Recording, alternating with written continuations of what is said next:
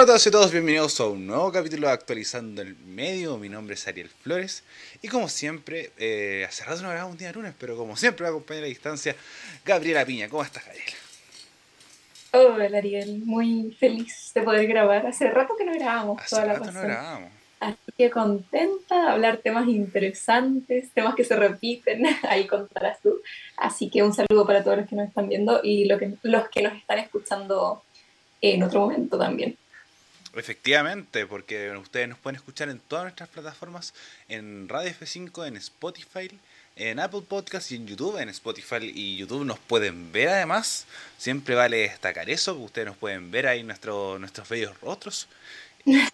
Además, eh, recuerden seguirnos en nuestras redes sociales, en Radio.f5 en Instagram, para saber cuándo iniciamos el programa y también en Facebook. Y todos los lunes y los miércoles a las 8 de la noche eh, en Twitch. Así que eh, ahí va sobre todo las informaciones, sobre todo cómo vamos a funcionar en vacaciones, porque ya se está cerrando el año. Ya la próxima semana es diciembre y comenzamos el año 2023. Así que como muchas reestructuraciones se van a venir, en, en, en, verano, por ejemplo, ya eh, ustedes chicas comienzan las prácticas, yo termino mi carrera. Eh, así que partimos como unos jovenzuelos dentro del mundo del periodismo y ahora nos estamos titulando. Y así que todo está muy llamativo respecto a ese lado. Eh, pero eso, sin más dilación, vamos a hablar de los temas del día de hoy. El día de hoy vamos a hablar de dos temas muy interesantes. Uno es un paro de camioneros es de la semana pasada un paro de camioneros, ha sido de los más extendidos un poco que hemos visto. Eh, siempre vale destacar de que por qué es importante hablar de los paros de camioneros, es un poco por el gremio y este tuvo un poco más de repercusiones producto de que hubo un poco más de conflicto respecto a la resolución de, lo, de los conflictos, así que lo vamos a ver por ese lado y cómo funciona. Y este también para camioneros nos va a ayudar un poco a entender cómo funcionan los, los gremios de camioneros y también vamos a hablar sobre el festival CIPER. El pasado sábado se realizó en la Facultad de Periodismo de la Universidad de Portales un festival de periodismo. Eh, entonces, hubieron muchas, muchas charlas, muchas conversaciones y vamos a ver un poco del rol de los medios de comunicaciones también en estas actividades. Así que eh, esos son los temas del día. Así que Gaby, vamos a partir contigo inmediatamente para ver qué tienes que contarnos sobre el paro de camioneros, qué sucedió, eh, cómo está actualmente el conflicto y si es que tienes alguna forma sobre todo de cómo el gobierno lo manejó en temas de seguridad. Bueno, mucho que contar respecto a este nuevo paro de camioneros. Conversábamos con el Ariel antes de empezar a grabar de contando cuántos paros de camioneros hemos grabado aquí en Radio F5, ya van varios. Eh, pero bueno, se suma un nuevo paro de camioneros a nuestra eh, ahí a nuestros videos. Y se trata de un paro de camioneros un poquito distinto, ya lo adelantabas tú, porque en el fondo hay nuevos gremios que están apareciendo, que de hecho son nuevos, o sea, que se han conformado hace poquito. Están dejando de lado también a grandes gremios que ya conocemos, que son los más típicos, que los voy a comentar ahora, pero empezando por lo básico. ¿Qué sucedió? Eh, básicamente hace una semana, hoy día ya se cumple una semana de este paro de camioneros, eh, el pasado lunes 20 de noviembre eh, se inicia esta paralización que abarca varios puntos del país. Eh, y este paro fue convocado por principalmente dos agrupaciones, que es la Confederación Gremial de Transportistas Fuerza del Norte y la agrupación de propietarios y conductores de camiones PAIME. Eh, aquí la que, tiene, la que ha tenido más fuerza o la que ha sido un poco más crítica es la primera, la Confederación de Fuerzas del Norte, que, como, dice su, como lo dice su nombre, eh, ha tenido mayor presencia en el norte de nuestro país. Eh, al principio, o sea, cuando inicia este paro, habían aproximadamente 2.000 camiones que estaban interrumpiendo el tránsito en distintos puntos del país. Eh, y bueno, pasando la, las semanas, obviamente el gobierno comenzó a tratar de realizar algún tipo de acuerdo para que se disolviera este paro. Eh, a día de hoy hay algunos acuerdos, pero el paro sigue, continúa, como bien sabemos. Eh, hoy día, el lunes 28 de noviembre, ya tenemos que el gobierno llega a un acuerdo con dos agrupaciones, que es la Confederación Nacional de Transporte de Carga, la CNTC, que es la más, o sea, la que nosotros más conocemos, la que más se ve usualmente en estas instancias, y con la Federación de Dueños de Camiones de la región de Valparaíso, que es la FEDE Quinta. Eh, y bueno, también con otras un poco más pequeñas que se llega a este acuerdo. Eh, ¿De qué se trata este acuerdo? Bueno, contempla 10 puntos importantes.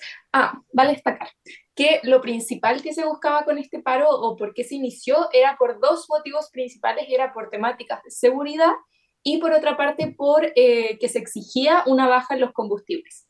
Esas eran como las dos demandas principales. Em, y bueno, tenemos que hubo un acuerdo con el gobierno solo con algunos grupos, no con todos, y por ende hasta el día de hoy sigue el paro de camioneros y solo se han bajado algunos grupos.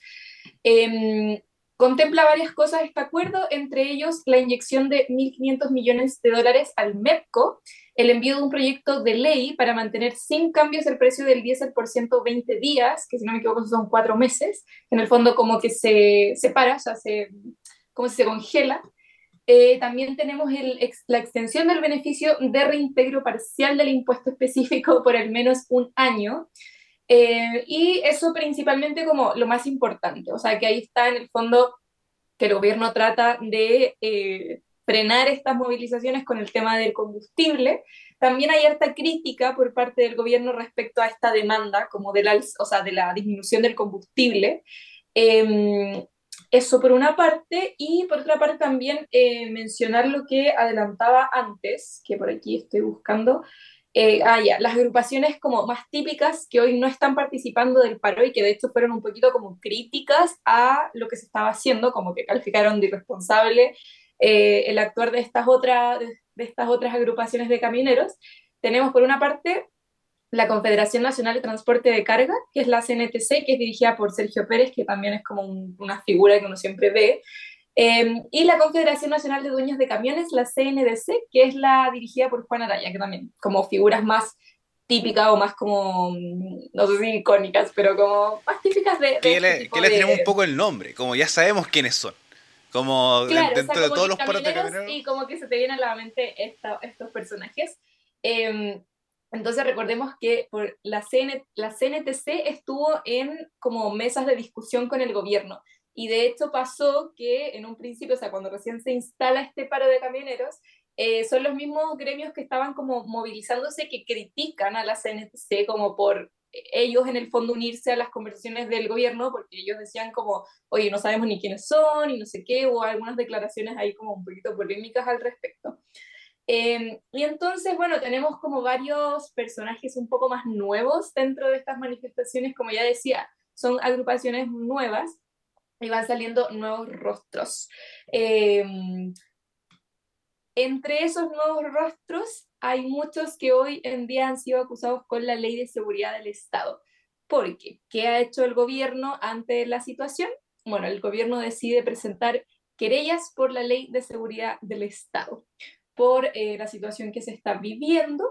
Así que hasta el momento, o sea, hasta el día de hoy, el balance policial sobre el paro de camioneros es que se ha detenido a 19 personas, 11 por la ley de seguridad interior del Estado, una por la ley antibarricadas, dos por oponerse a la acción de carabineros, otros dos por desórdenes, uno por amenazas y otros dos por conducir con licencia no profesional. Esto con información de la tercera. Eh, eso a grandes rasgos. Eh, otra cosa importante respecto al desabastecimiento, que sabemos que en el fondo lo más negativo de estos pares de camioneros son obviamente los desabastecimientos, em, sobre todo en esta época. Entonces, ante eso, em, desde el gobierno lo que se hace es activar un plan para garantizar la entrega de suministros. Entonces, básicamente lo que se hace es como tomar a otros camiones, a otros camioneros, y em, que estos camiones vayan escoltados por eh, policía, por carabineros, etc. Eh, y así, en el fondo, llegar con, por lo menos, con insumos de primera necesidad, por ejemplo, a los supermercados. Supermercados, perdón. Eso a grandes rasgos ya iremos ahí mm, sacando como temitas más específicos, pero eso es lo que está pasando, lo principal que ha dicho el gobierno y un poco los puntos clave de este nuevo paro de camioneros. Eh, efectivamente, muy completo este informe, Gaby. Eh, como lo hemos conversado siempre, el, el tema de, la, de, los camioneros siempre va a ir relacionado respecto al combustible. como paro de camioneros siempre va a ir relacionado con la reducción del impuesto específico a los combustibles, eh, congelamiento de precios, etcétera, etcétera, etcétera. Eh, Fuerza del Norte hace 10 minutos llegó a acuerdo con el gobierno. Vale, vale destacar. Así que esto lo acabo de ver ahora en vivo. Eh, hace 10 minutos en YC Pensa señala que, que había señalado cooperativa, Fuerza del Norte habría llegado a un acuerdo con el gobierno de Gabriel Boric y levantan paro de este, de este espacio.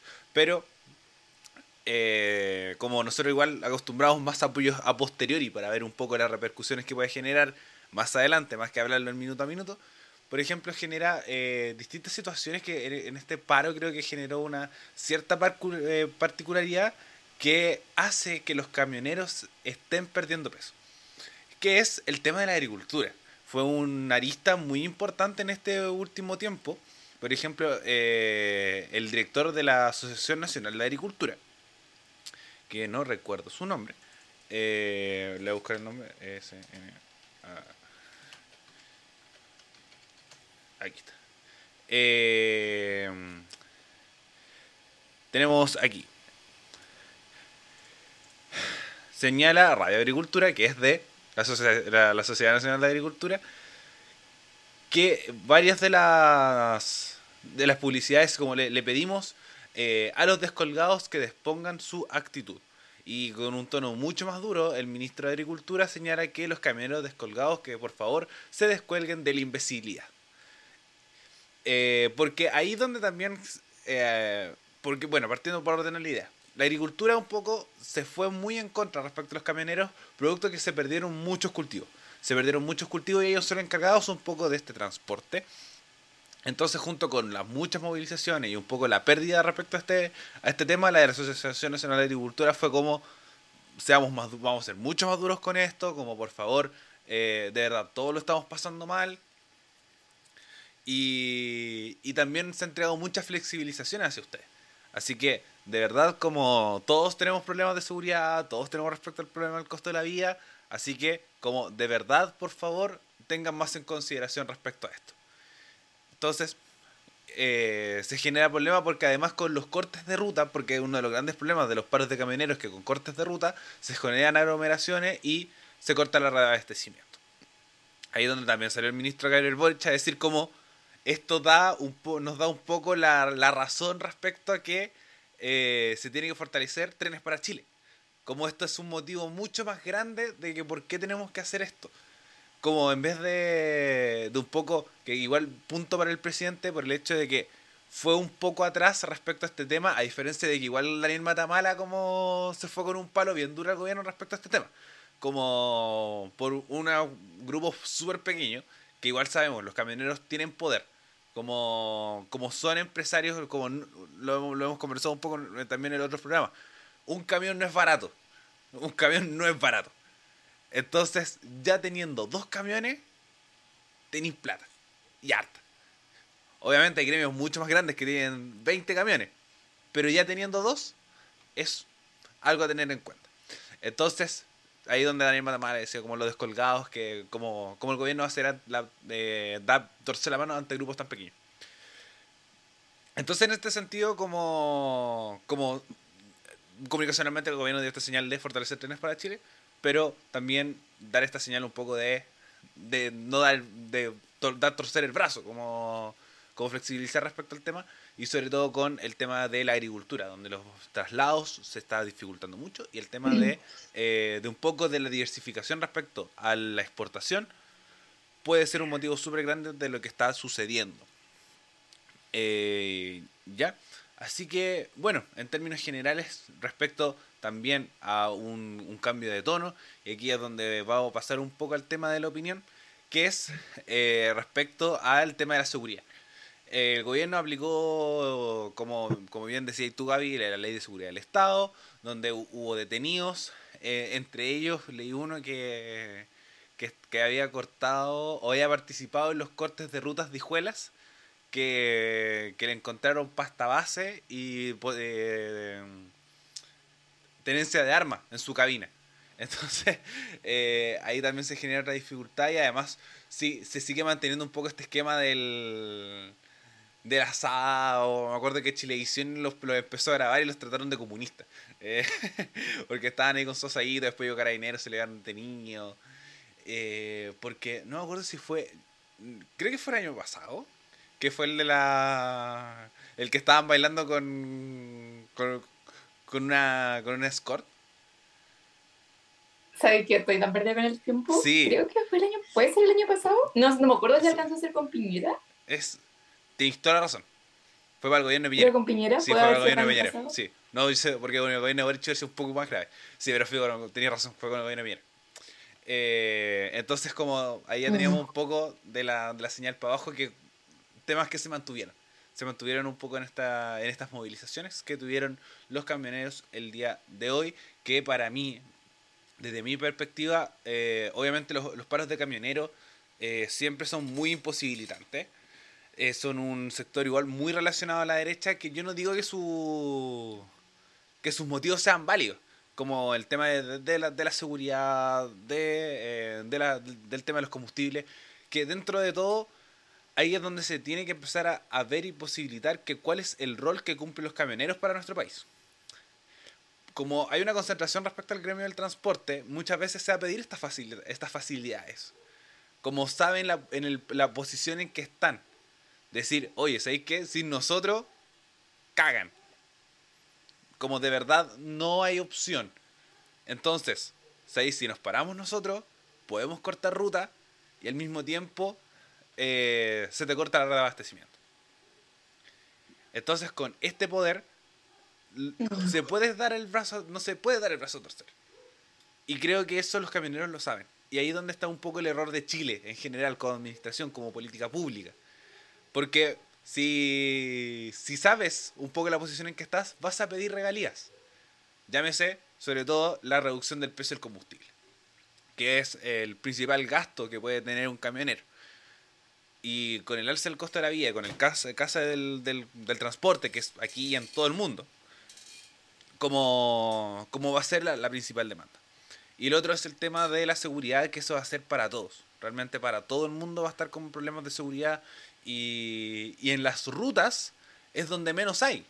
Como obviamente está del norte al sur y pasó el tema de hace un par de años respecto a la migración con el con estos ciudadanos venezolanos que asesinaron a un camionero, pero fue un caso muy particular y, y en las rutas no tampoco nos vemos, por ejemplo, en las noticias grandes asaltos, por ejemplo, a camiones.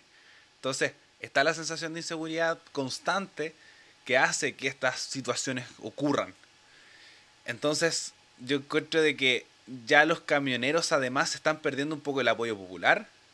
Eh, el gobierno, como cada vez que hay un. eh, se invoca la ley de seguridad del Estado, ya no hay tanto reclamo para decir como no, si sabéis que están haciendo demandas justas respecto al tema, no está saliendo la derecha a decir eso.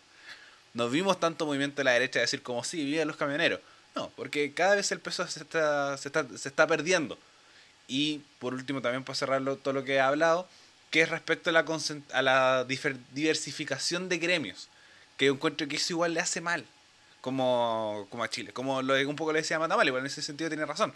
Como están los descolgados, pero esos descolgados igual te cortan ruta. Eh, entonces, teniendo 10 gremios de camioneros, tenéis que negociar con los 10, llegar a acuerdo con los 10. Entonces, ¿cómo, cómo contraponer un poco esto? Porque los gremios unificados normalmente obtienen muchas más cosas. Producto de que como esto, como gobierno, eh, sindicato o gremio, se conversa y se llega a acuerdo. Aquí no es tan así. Hay, hay diversificación de voces y creo que en el sentido de la negociación colectiva y de derechos laborales siempre está a favor de la unificación. Porque igual la legislación chilena no, no beneficia tanto a la unión entre trabajadores. Entonces, ahí hay que tener en consideración y está los- el, el discolaje un poco, que es como la Fuerza del Norte, y, los de Win, que siempre han sido, un, han sido temas. Me acuerdo que tuvieron que conversar en la gobernación de Win, cuando fue el primer par de camioneros que le tocó al gobierno cuando llegaron, que lo conversamos, así como lo, es, lo llamativo un poco de sacar a los camioneros de la moneda como, como sacarlos de su espacio, como no darles espacio de poder, y se concentraron en la gobernación de Wii. Entonces, ahí donde un poco se va viendo todo lo que va ocurriendo respecto a los camioneros. Y Gaby, ¿qué opinas un poco del paro de camioneros? ¿Qué mm. opinas respecto de, un poco estas aristas que, se han surgido de, de, mm. tema, de temas un poco más novedosos de este nuevo paro, pero también temas que se repiten, como el tema de, de los cortes y un poco como la, la chacota de repente se lo toman algunos miembros de este gremio. Es un gran, un gran debate que también abarca muchas aristas, como ya lo decías tú. Siento que siempre cuando hay un paro de camioneros es como eh, la posibilidad de los trenes, de la implementación de, de los trenes en materia de eh, transporte de productos. ¿Por qué pasa eso? Que en el fondo tienen como una especie de monopolio, por así decirlo, muy entre comillas, obviamente. Em, y al final son los únicos que mueven productos, que mueven productos importantes, por ejemplo, con todo el tema de las exportaciones hacia afuera, bueno, exportaciones, ya su nombre lo dice. Em, por ejemplo, en ese sentido, em, personas también del gobierno, por ejemplo, el ministro de Transportes, Juan Carlos Muñoz, eh, justamente señaló que, que como que tuvieran consideración y conciencia de lo que su rol significa para el país, em, en términos de por ejemplo, ahora del comienzo de la temporada de exportación de productos agrícolas hacia afuera, eh, y que también hay muchos exportadores agrícolas de distinto tamaño, o sea, ya sean grandes o pequeños, entonces conlleva como muchas cosas. Eh, sí siento que el, el, debate de trenes en Chile eh, siempre sale a raíz del paro de camioneros, pero siempre como que queda ahí. No sé si, no sé si hay una discusión en torno a eso como actualmente, la verdad lo desconozco. Em, pero que quizás debiese desarrollarse un poquito más porque tampoco es como muy, muy viable que cada vez que haya un paro de camioneros como que quedemos con los brazos cruzados de el desabastecimiento y no se puede hacer mucho tampoco, además de negociar con ellos y al final tienen mucho poder, es como demasiado poder. Em, y no sé qué tanto más puede hacer un gobierno además de aplicar la ley de seguridad del Estado y ¿Y qué vas a hacer? O sea, vas a en el fondo meter a todo el mundo como preso, te vas a llevar a todos detenidos. Igual es difícil, o sea, al final, por ejemplo, en esta ocasión igual eran muchos los gremios que estaban instalados en distintos puntos del país. Aquí tenía el dato de cuántos puntos estaban como tomados, por así decirlo. Por, e, por ejemplo, la última actualización, que seguramente fue antes de que ya se llegara a un acuerdo con, con este gremio que mencionabas tú, era que habían 46 puntos en el país con presencia de camiones al costado de la, de la Verma. O sea, claro, quizás no, en el fondo no interrumpían tanto el tránsito, pero al final sí interrumpían lo que es eh, todo el traslado de, productos de distinta índole, eh, de productos como de primera necesidad, como los que llegan a los supermercados, productos de exportación. Eh, y también va pasando que, claro, ellos se instalan, es como una manifestación y todo, pero también empiezan como a prohibir el paso de otros camiones que sí están trabajando, por así decirlo, o que sí están llevando toda esta, todas estas cosas que se necesitan trasladar a lo largo del país. Em, entonces, sí, hay como varias, otra de las aristas es lo que decías tú, como de un poco de, como de la pérdida de, no sé si, mm, ¿cómo decirlo? Como, como de poder, pero ante la ciudadanía, más que de poder de ellos, porque ellos de por sí sí tienen mucho poder, pero es como una... Es como la pérdida de confianza. Como una, imagen. ¿Cómo? Se está perdiendo la confianza, un poco que se habla siempre, como, se pierde confianza con el gobierno, se pierde confianza con el Congreso y con los camioneros. Como... Como, como lo adelantabas tú, yo lo que sentí de este paro de camioneros es que no hubo como muchas, muchas personas que lo defendieran en el fondo, como que eso me pasó. Eh, y al tiro, aparte del gobierno, siento que tomó como una postura súper dura desde un principio. Como que ya, vamos a negociar y todo, pero eh, pasaban unos días y ya como ley de seguridad del Estado de una.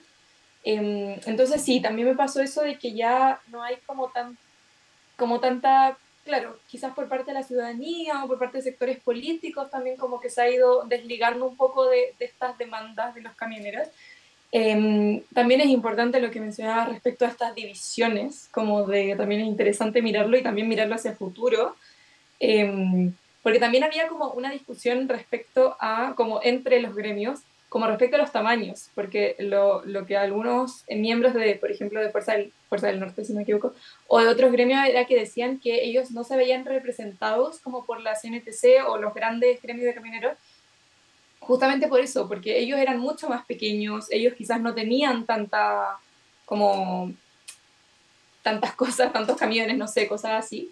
Em, entonces había como una diferencia, como que ellos no se habían representado porque ellos trabajaban como con grandes cantidades y ellos con más chicos, entonces al final eh, no les servía a ellos que eh, la CNTC fuera en representación de los camioneros porque no eran las mismas demandas, no era la misma situación, no era la misma situación a nivel personal, ¿cachai?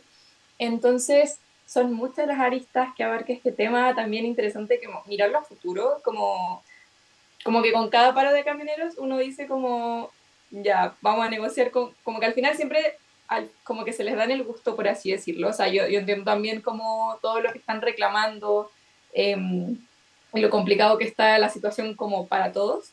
Eh, pero también está esa discusión de como, ok, y si en un año más vuelven a paralizarse y vuelven a pedir una, como un, un congelamiento en el precio del combustible y no se puede, y simplemente no se puede hacer, ¿qué va a pasar?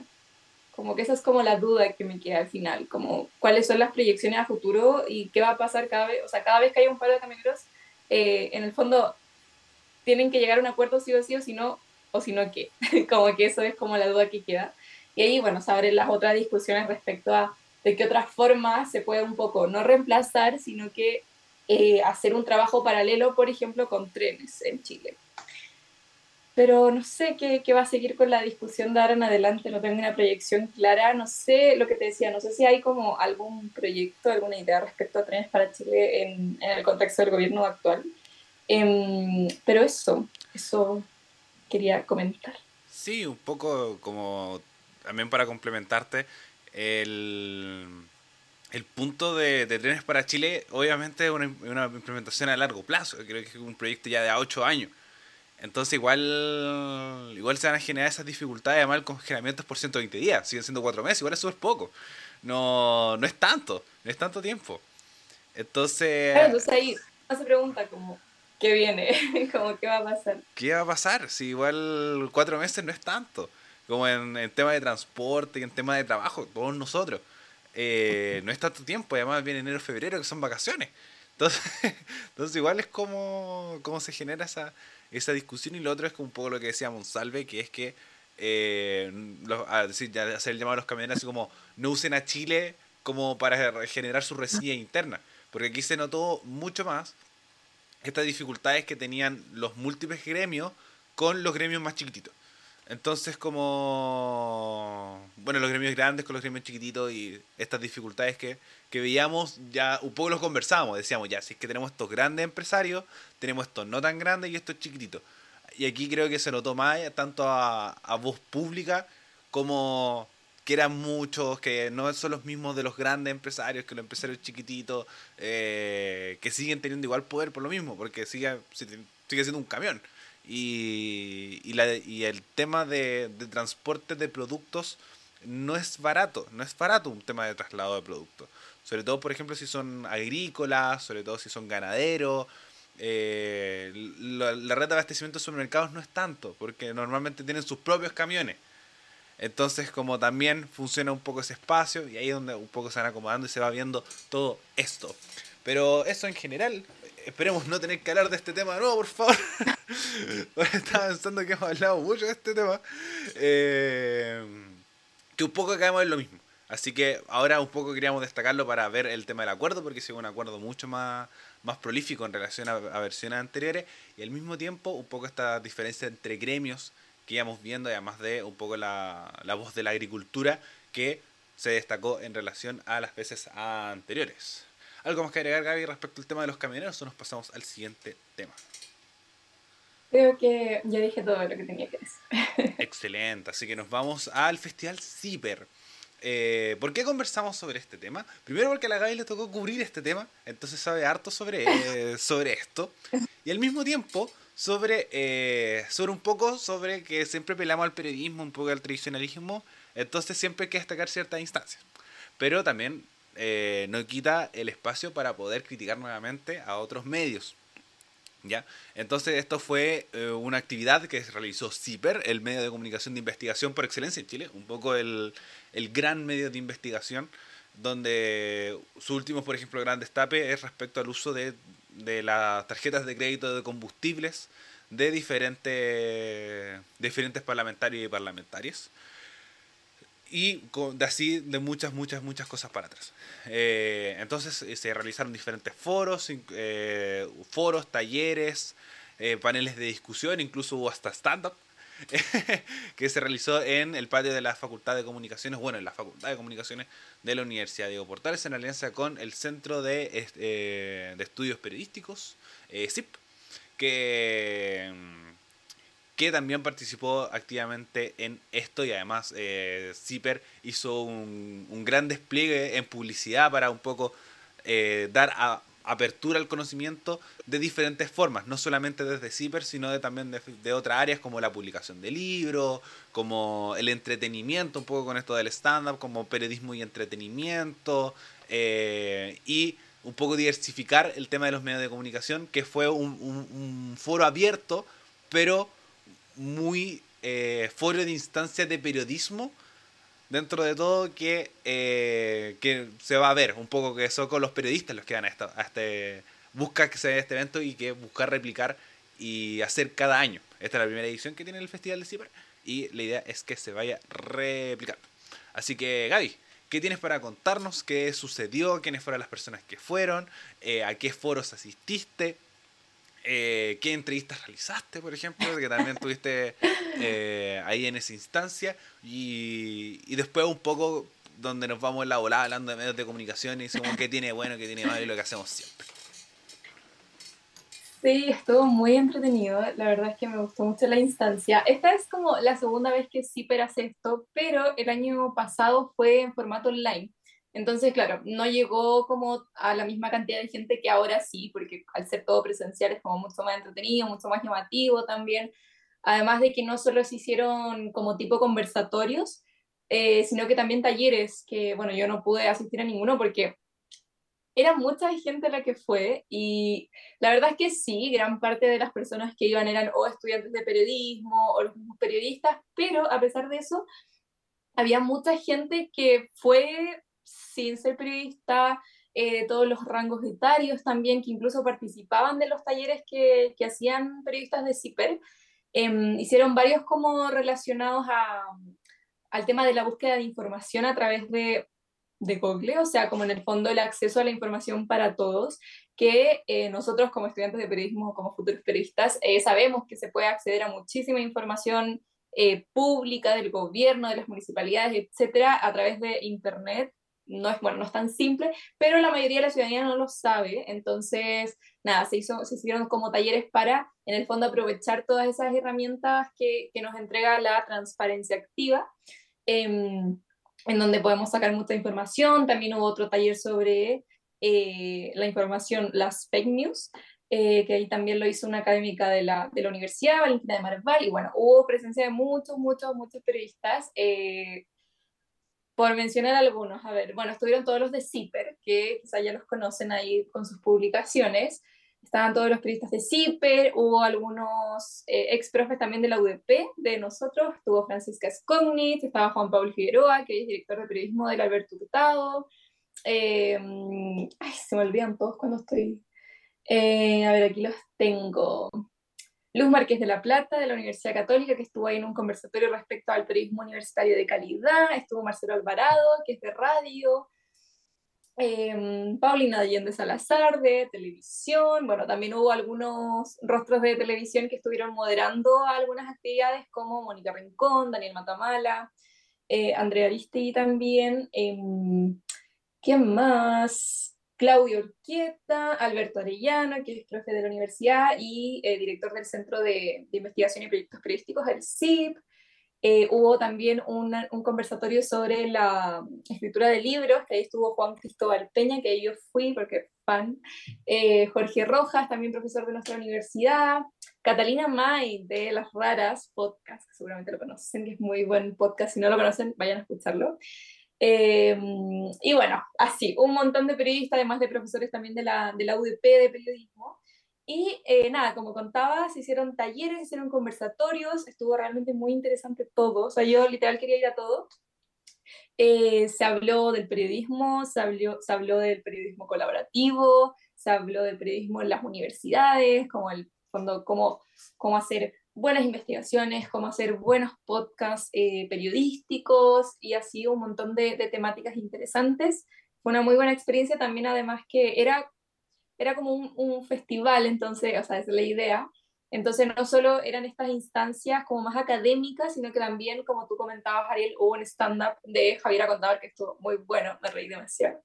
Eh, hubo también una presentación de un grupo de cueca, que eran pura, pura un grupo de mujeres eh, que cantaban cueca muy, muy bonito también. Eh, habían stands de venta de libros también. Así que, no, un montón de cosas. Bueno, también habían los típicos stands de Zipper para poder ser suscriptor. Bueno, también se habló de ese tema, como del periodo, cómo en el fondo sobrevivir con un medio de comunicación en base a las suscripciones. También hubo un, como un conversatorio sobre eso. Eh, y la verdad es que lo personal lo que más me llamó la atención era la cantidad de gente que había y también lo que te decía, que no todos eran periodistas, que de repente uno piensa como van a llegar puros periodistas o quizás no llegue tanta gente, pero sí llama mucho la atención eh, personas muy mayores, por ejemplo, que como fans de Zipper, em, también llegó, llegó, mucha gente o gente que se instalaba como a conversar con los periodistas de Zipper, como mucha admiración también hacia el medio. Eh, eso a grandes rasgos, eh, ¿qué puedo más? Bueno, nosotros estuvimos cubriendo con Vergara 240, el medio de comunicación de nuestra universidad, y con, con Tamara, la que sabe los miércoles, eh, estuvimos entrevistando a Mónica Rincón, Andrea Aristegui, y también entrevistamos, voy a buscar su cargo porque no lo recuerdo, em, que era una periodista de investigación que era de Venezuela, aquí, la Emilia Díaz Stroke que es editora de investigación y coordinadora para América Latina del Consorcio Internacional de Periodistas de Investigación. Así que ahí estuvimos hablando de, varias, de varios, temas, varios temas interesantes. Por ejemplo, con, con, ella estuvimos hablando de periodismo colaborativo, como de la importancia de hacer eh, una especie de alianza entre países, sobre todo en América Latina, considerando eh, todas las problemáticas comunes que tenemos, por ejemplo, temáticas de corrupción a nivel Latinoamérica eh, y que en el fondo ya nos decía, lo que puede estar pasando aquí en tu país también se puede estar repitiendo en mil países más y simplemente es una conexión con un periodista y enterarte de mucho más de lo que está pasando ahí. Sí, Gaby, eh, también hablamos paréntesis para que nuestra gente entienda qué es el periodismo colaborativo, porque igual es como... Como, como obviamente somos periodistas y el, el ruido se conecta, pero sabéis que no es tan conocido el periodismo colaborativo. Así que se puede explicar en palabras, muy cortita y después sigue explicando un poco, porque vaya a la entrevista, de qué es el periodismo colaborativo.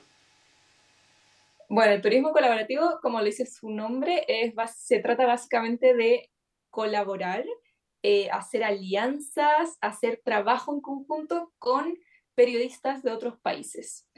Eso como a grandes rasgos, por ejemplo, en CIPER se han realizado todo lo que fue Pandora Papers, eh, fue un, trabajo de periodismo colaborativo porque salieron un montón de documentos que implicaban a eh, personas importantes de muchos países, por ejemplo, de Latinoamérica. Entonces, básicamente se trata de eso, de ir colaborando entre periodistas, porque ella, por ejemplo, Emilia nos decía ah, cuando la entrevistamos que uno nunca va a terminar de entender, por ejemplo, por ejemplo, uno en su país obviamente entiende mucho mejor lo que está pasando, porque entiendes cómo funcionan los sistemas políticos, entiendes quién, entiendes quién es quién en, como en su cargo y en todo lo que hacen, entiendes un poquito más de la historia quizás detrás de un político, pero es diferente cuando uno se pone a investigar quizás a, una persona de otro país, como que hay mucho, muchas cosas nuevas que de repente uno puede no entender del todo, y ahí aparece el periodismo colaborativo para hacerte la vida más sencilla y en el fondo colaborar con eso.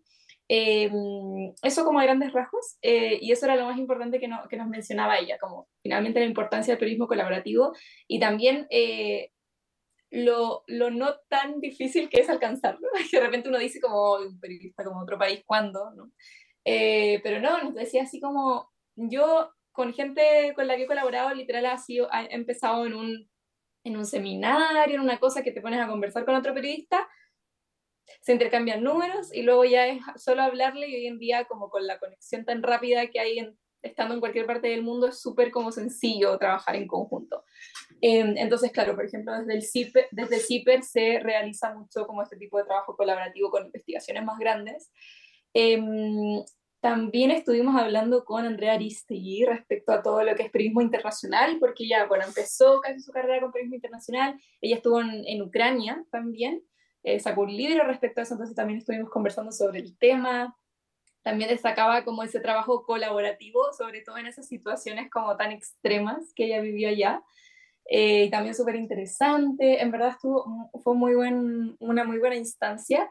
Y también la idea de este evento era un poco como acercar el periodismo a la ciudadanía, que de repente también se ve como algo un poco lejano, sobre todo quizás el periodismo de investigación, como lo que hace CIPER, que es un poco más como denso o quizás un poco más difícil de digerir porque es mucha información o muchos datos.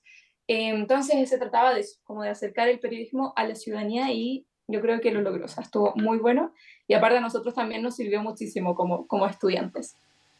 Eso grande. Sí, eh, muy completo el, el, informe nuevamente de, de, lo que sucedió en el Festival de CIPER. Eh, ahí complementando los datos respecto a la, a la, participación. Y un poco, ya para, para, ir reflexionando respecto a este, a este tema, que en Chile dentro de todo no tenemos idea de periodismo. Como no. Como obviamente la, la, la dictadura obviamente, como todo, siempre, super, siempre todo es súper facilista, no, ya la dictadura y de la dictadura realmente nos fuimos todos a la mierda. Yo diría que sí, como muchos de los medios de comunicación cerraron y, hay una concentración de medios tan grande que hace que las cosas se dificulten. Por ejemplo, es cosa de ver los vecinos de al lado. Argentina tiene una cantidad de medios, pero absurda, absurdamente grande. Y todos funcionan y todos se financian y todos dan algo nuevo. Entonces, obviamente, unos más grandes que otros. Eh, por ejemplo, estamos muy lejos de tener un página 17, que es este medio de izquierda, un poco medio muy oficialista, muy del, del kirchnerismo y como, como decía eh, Víctor Heredia en la canción de que, se hizo para la campaña de Boric, como escuchamos a Víctor Jara eh, y, y leímos el página. Como cuando Boric fue a Argentina le dio una entrevista a Página 17. Y así con un montón de radios comunales y etcétera, etcétera, etcétera. Lo mismo con Brasil. Brasil, un fortalecimiento de medios, pero impresionante. Eh, Colombia, Colombia también. ¿Y para qué, por ejemplo, después irnos a Europa con España, con Inglaterra, con Alemania? con países que tienen una, un funcionamiento de medios muy estructurado, muy amplio, muy, muy amplio.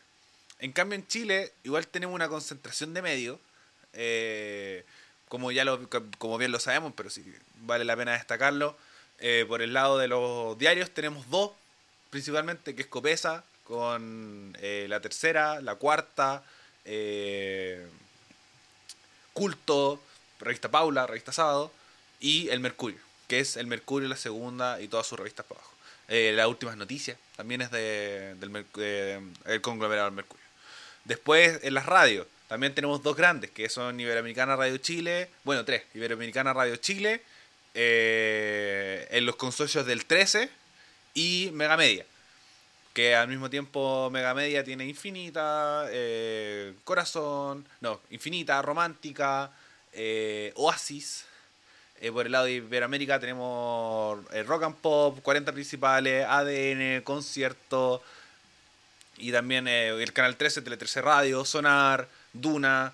Creo que lo único es que como que están sueltitos son como la clave, agricultura, porque es dependiente de la Sociedad Nacional de Agricultura, como lo mencionábamos antes. Y, así. Y después tenemos a los medios como que están surgiendo ahora, que es Ciberinterferencia, El Mostrador, El Desconcierto, que son medio online, Radio F5, que estamos, obviamente estamos súper lejos de, de, esos de ahí, pero es ahí donde queremos llegar. Entonces, como, este funcionamiento de medios que aún se concentra todo mucho en la televisión. Tenemos todo mucha idea, la idea de la tele, la idea del periodismo televisivo, cuando el periodismo es mucho más amplio, como bien decía la Gaby, como ya súper fan de Juan Cristóbal Peña, y dentro del mundo del periodismo es súper conocido Juan Cristóbal Peña. Pero por ejemplo Chile no tiene una cultura tan marcada de leer periodismo. Como, como nos vamos mucho a la ficción. Por ejemplo, a mí no me gusta mucho la libros de ficción, bueno, soy periodista. Como, me gusta mucho la realidad. Y como estas crónicas que escriben son súper son super bacanes. Eh, con Juan Cristóbal Peña, Rodrigo Fluxá, la, Caro, eh, la profe de Paula Escobar. Eh, que escriben estas crónicas o estos perfiles largos que, que son súper importantes y súper llamativos. Para los futboleros hay para regodearse con todo lo que sucedió con Harold May Nichols, con lo que sucedió el caso Jado y ahora con Qatar también. Entonces, eh, obviamente me pongo a reflexionar con estas instancias, como de periodismo, como de CIPER, que para mí, sin duda, es el mejor medio de Chile. Sin duda. Por un montón de cosas, como por primero por el trabajo que realizan, partiendo de ahí, por el periodismo de investigación que realizan. Eh, obviamente me gustaría mucho, obviamente cada uno tiene sus críticas, por ejemplo, Zipper igual es súper super achoclonado respecto a los textos, son, unos textos gigantescos, como, como igual da susto leerlos de repente. Entonces, eh, pero por lo que informan, por cómo se financian, como no cualquiera se financia a base de suscripciones. Como de verdad, mis felicitaciones y que se sustenten así a, partir de fondos, a partir de, suscripciones y que sea ese su principal medio de, de característica, eh, que los caracteriza porque así te da la libertad de solamente depender de tu audiencia. Que es algo súper bacán y ojalá algún día aspirar a eso. Como no atraparte con los auspicios como si lo hace la tele. Como ya lo vimos en el caso de la red. Un poco Carosi dijo, oye, sé que esto no me gustó. Eh, y eso igual un poco fue sacar una carta de una torre de naipes que se terminó cayendo.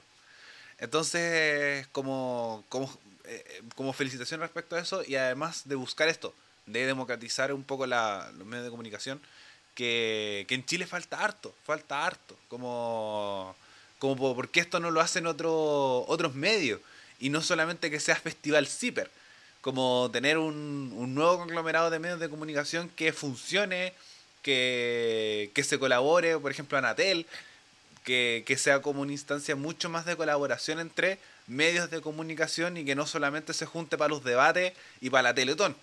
Como, como se tiene que fortalecer más los medios de comunicación en Chile.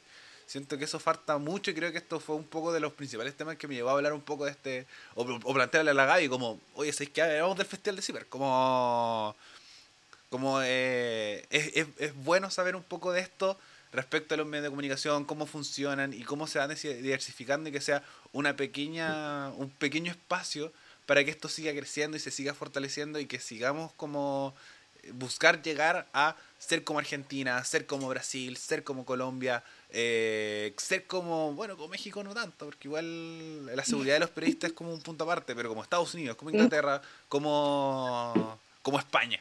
Entonces como como ese es el punto, así que como audiencias, si es que nos están escuchando, como de verdad diversifiquen un poco la escucha de los medios. Como con el estallido social surgieron varios y las redes sociales como tomaron un, rol súper importante respecto a esto. Nosotros cuando nacimos Radio F5, nosotros nacimos en, en el estallido social. Y teníamos compañeros que también formaron su, sus medios de comunicación, eh, mostraron sus instancias. Pero la constancia un poco lo terminó cayendo porque igual la nata, como que sabes que no va, no va a poder surgir con esto. Al mismo tiempo con esta conversación de las universidades. Por ejemplo, nosotros estamos en instancias finales de la carrera. Eh, yo, salgo en, un mes, las chicas salen en un semestre más. Eh, y por ejemplo, hay cada vez más cercanía al, a la comunicación corporativa. Y, y es un. Yo, siempre que lo veo, así como, no, ¿sabes qué? Voy a trabajar en empresas, estoy chata de los medios. ¡Qué lata, oh! ¡Qué lata! ¡Qué lata escuchar eso! Siempre me da mucha lata. Como, no, no, lo, no lo quito. Yo. A mí, a, mí me ofrecieron pega en comunicación corporativa y lo acepté feliz. Como, nada en contra de las personas con, con el periodismo corporativo. Pero al mismo tiempo, como que sea tu opción porque te dio lata los medios porque estás chato o chata de los medios, da caleta de lata. Da, mucha lata por lo mismo, porque hay una concentración, como porque los medios chiquititos siguen manteniéndose chiquititos y no hay una posibilidad de, ir crecer o decir, por ejemplo, yo como mismo como persona decir, ¿sabes qué? Yo confío en este proyecto digital y lo financio, como si pasa en otros lados, en El Salvador y en todos estos ejemplos que he, dado para allá. Entonces, como, obviamente está Zipper, ¿ya? Eh, y obviamente como ya, su, su cachina a, a Zipper y, se aporta y se busca que crezca. Pero no se, no se busca diversificar mucho eso porque sabemos que la disposición a pagar por periodismo es súper poca, es muy muy baja. Entonces creo que eso también un poco da, da lata y las mismas universidades. Por ejemplo, eh, la católica tiene un poco este foco de no comunicación corporativa. Pero sí hay universidades que sí. Por ejemplo, la nuestra igual un poco eh, cada vez está más diversificado y yo he escuchado más conversando un poco con las prácticas y que buscan esto de decir, no sé, qué? Chao, con los medios me voy a la comunicación corporativa, gano plata y chao. Pero, pero por ejemplo, en mi caso, yo si bien voy a aceptar la, la comunicación corporativa, pero no es lo que quiero, sino que es trabajar en eso para poder después financiar Radio F5 y que la cuestión crezca, porque esa es la labor del periodismo para mí. Como la labor social del periodismo es fundamental y es muy importante, y, y que en un país con tan pobre de medios como Chile, siento que sí se puede hacer un aporte. Entonces, bueno, con eso termino un poco mi, mi reflexión respecto a esto, así que también te doy el paso a ti, Gaby, porque yo sé que tú tienes una, una visión súper amplia respecto a los medios de comunicación y, y, siempre terminamos hablando un poco de esto, como un poco del rol del periodismo y de cómo funcionan los medios, así que te el pase para que, para que te extiendas respecto a esto. Sí, también una gran discusión. Ah, traemos puros temas de grandes debates el tema medios de comunicación. Eh, siento que quizás hoy en Chile mmm, de repente no hay como tanta cercanía al periodismo, como decías tú. Eh, se concentra también en ciertos como tipos de medios de comunicación, también hay algunos que son como mucho más cercanos como a la ciudadanía como tal, pero, mmm, pero tampoco sabría como, como por qué o como cuál es detrás de esa realidad, porque al final, como ojalá mejorar esta, esta realidad y en el fondo, ojalá que, que el periodismo en general lo financiase la gente, ¿cachai? Porque es un, una labor social súper importante, como decías tú. O sea, para mí el periodismo también eh, tiene una parte social muy fuerte y al final uno trabaja para el otro, para la ciudadanía, para informar a la ciudadanía, para que la ciudadanía sepa lo que está pasando, ¿cachai? Eh, entonces quizás, quizás de repente siento que puede el periodismo no entenderse como por ese lado. Y quizás por ahí va el hecho de que la gente de repente aquí en Chile quizás no apoye tanto a, los medios más chicos, a los medios que son como mediante suscripciones, porque hoy en día son poquitos, yo creo que contados con los dedos de una mano, los medios que se, que se mantienen en el fondo en base a, a netamente como suscripciones. Entonces, como haciendo ese análisis, quizás va un poco por ahí, como que quizás no hay tanto interés como, como en el periodismo, de repente como otros tipos de periodismo, como por ejemplo el periodismo de investigación, que como tú bien decías es un poquito más denso, un poquito más difícil como de digerir para las personas. Eh, pero también me pasa como respecto a medios de comunicación y siento que el otro día hablando con Mónica Rincón, a mí igual me gusta, me gusta la, la televisión. Eh, y también siento que es importante, citando a Mónica, como, porque nosotros le preguntábamos, como, ¿cuál es la importancia del periodismo de investigación? Porque, claro, estábamos en el contexto de sí, periodismo de investigación, bla, bla, bla.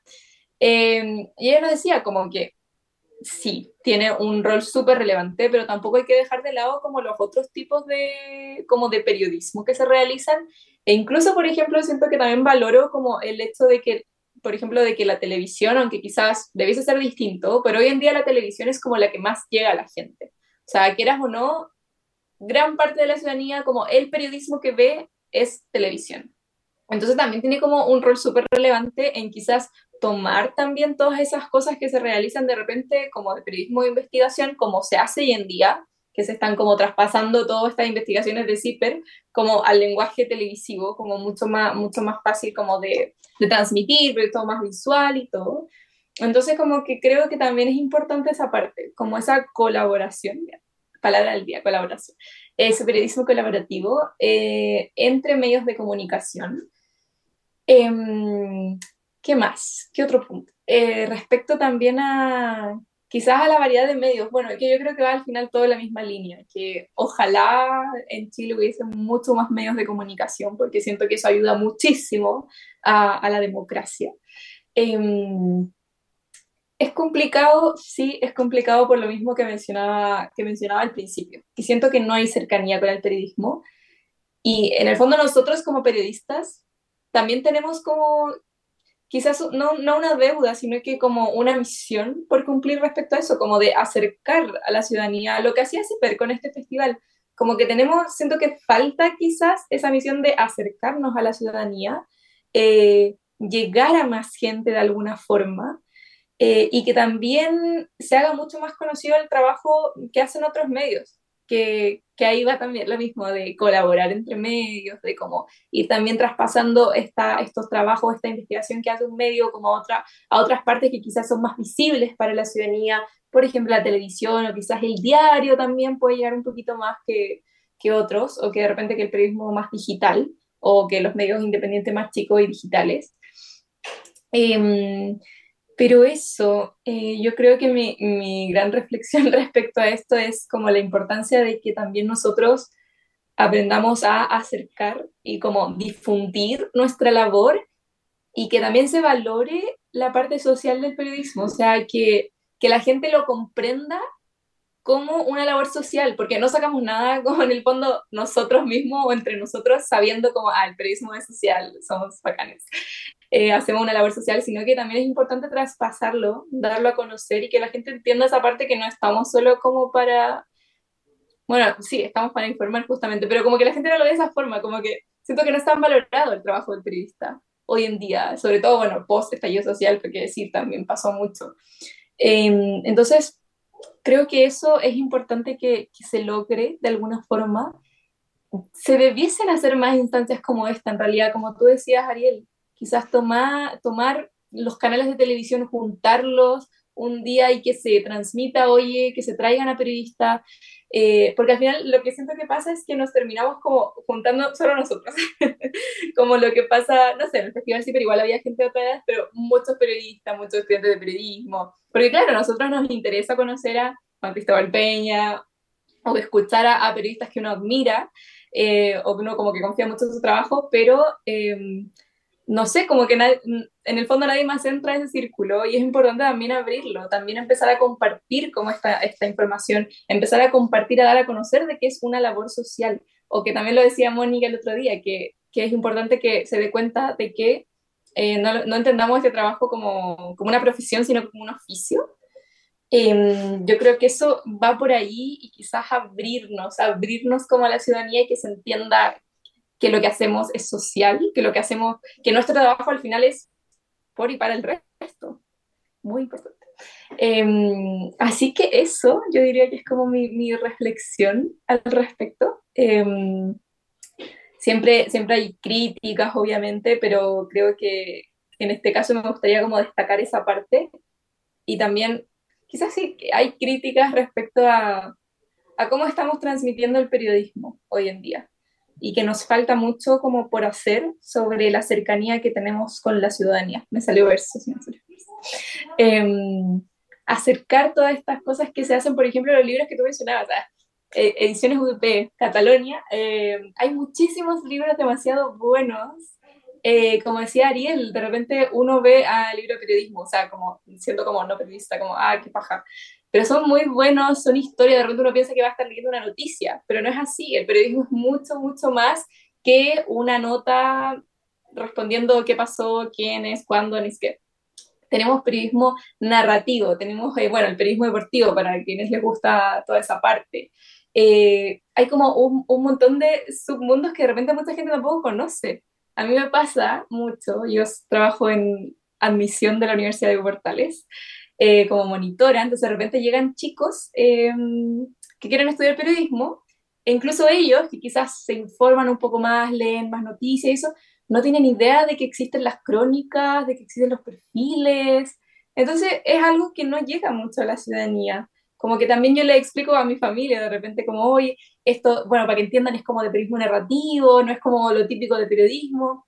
Siento que nos tenemos que salir un poco de esa parte como de, el periodismo es esto, que al final se traduce a una noticia como datos, y no es solo eso, como que va mucho más allá, entonces de repente si a ti como ciudadano común no te interesa leer noticias, quizás te interesa leer la historia detrás de una persona que, no sé, que llevó, que por qué está en medio de, la delincuencia, por ejemplo, para entender también otro tipo de cosas como a través de historias, a través de crónicas, perfiles, etc.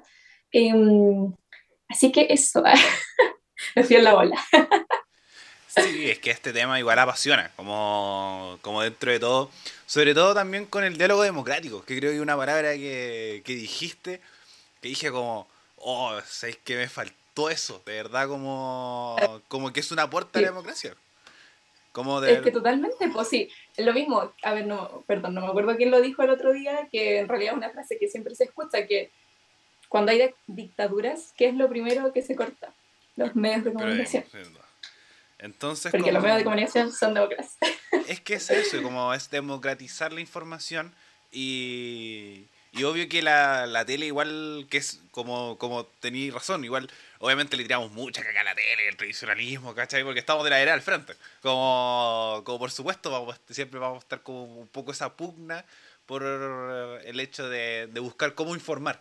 Pero cumple un rol súper importante y siempre lo, lo decimos. Me acuerdo cuando conversamos igual un poco de de, de, periodismo y tele, como obviamente los cumpleaños, después vienen otros amigos periodistas y, y, terminamos hablando un poco de lo mismo.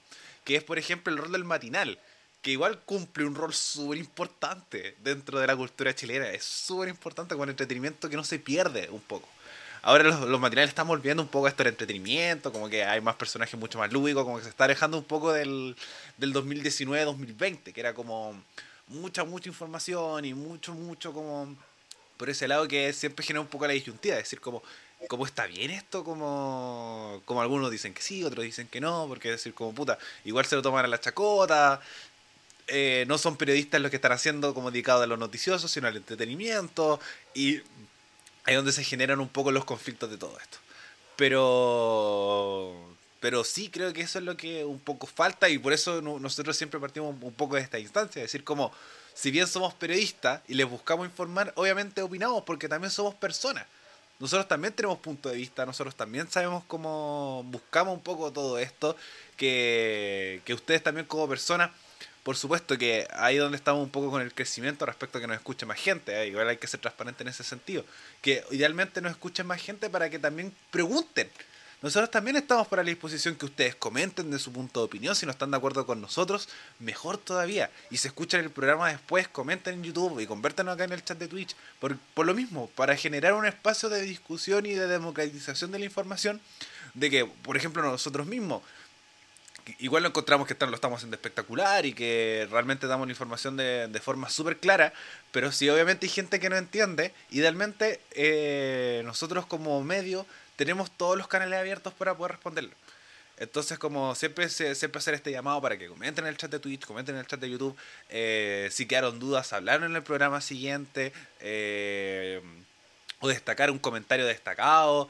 Y, y, siempre nosotros cuando nos reunimos y por temas de tiempo y organización y, y entre, entre fines de, de semestre, intercambios y, y un montón de cosas más, no, eh, no lo conseguimos, que es como tener esto, decir como ya sabéis que la audiencia diga qué tema vamos a hablar esta semana y qué les gustaría que nosotros comentáramos.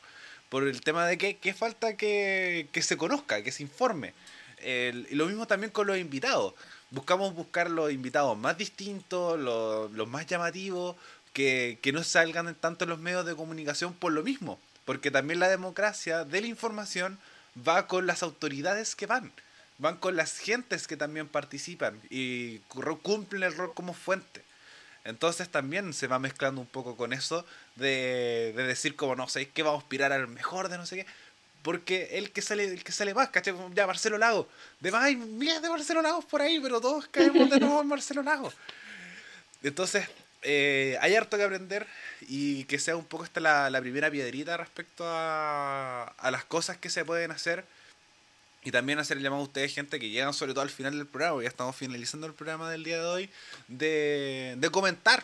Como no pierdan el miedo de decir que algo que no entendieron. Eh, obviamente nos vamos la, la lata de buscar responder todo lo que necesitamos por lo mismo, porque no, no queremos pisarnos la cola, sobre todo con este tema que es un poco el acercar la información a la ciudadanía. Sabemos que hay temas que son súper densos, como si bien está ya el paro de camioneros, ya tema pero también están las chorrocientas mil aristas que nosotros conversamos ahora, lo mismo el caso de la Polar, lo mismo de, del caso del Partido de la Gente y la ley de presupuesto, que son cosas súper densas y de repente, como nosotros lo vemos con ojo crítico, de repente la, la tele no se entiende, no se entiende.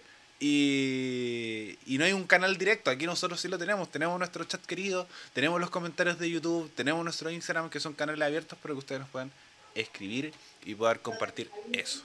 Así que eso, Gaby, palabras de cierre, conclusiones, para ir finalizando el programa del día de hoy. Em, yo creo que hice harta reflexión respecto a medios. Eh, al final, la importancia es aquí, por lo menos en lo que nosotros hacemos como con Radio F5, es finalmente ser lo más cercanos posible. Así que, obviamente, dejar más que nada la invitación, con eso cierro. Dejar la invitación a que nos hablen, nos pregunten. Eh, somos periodistas, casi periodistas ambos, así que tenemos de repente también quizás más herramientas para buscar de mejor forma de información, noticias, no sé, resumirles noticias, lo que, lo que ustedes quieran. Eh, plantearnos temas también, de repente nosotros quizás nos enfocamos en lo que está pasando hoy en día, como en la actualidad nacional, internacional, etcétera, pero de repente quizás hay temas que también son interesantes y que no los hemos tocado nunca y a alguien se le puede ocurrir por ahí y por supuesto que podemos hablar sobre eso. Eh, y reunir información y contarles y dar opinión y todos. Así que dejar la invitación a que participen y un poco todos, entre todos, todos formemos Radio F5. efectivamente, actualicemos entre todos el medio. Si ese es un poco el objetivo de, de siempre el medio. Si, si siempre como, como somos cinco y además como siempre hay mucha gente que, que también colaboró y que nos ayudó.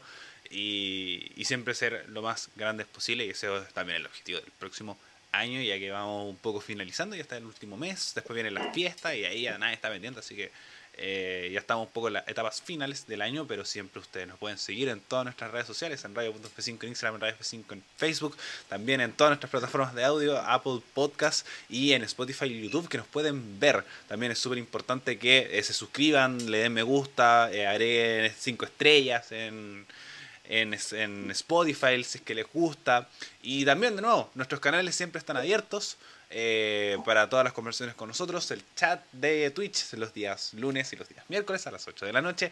Eh, Twitch.tv slash radio F5. Muchas gracias Gaby por acompañarme en el día de hoy. Ustedes como audiencia por llegar hasta este punto y nos vemos en un próximo capítulo de Actualizando el Medio. Adiós.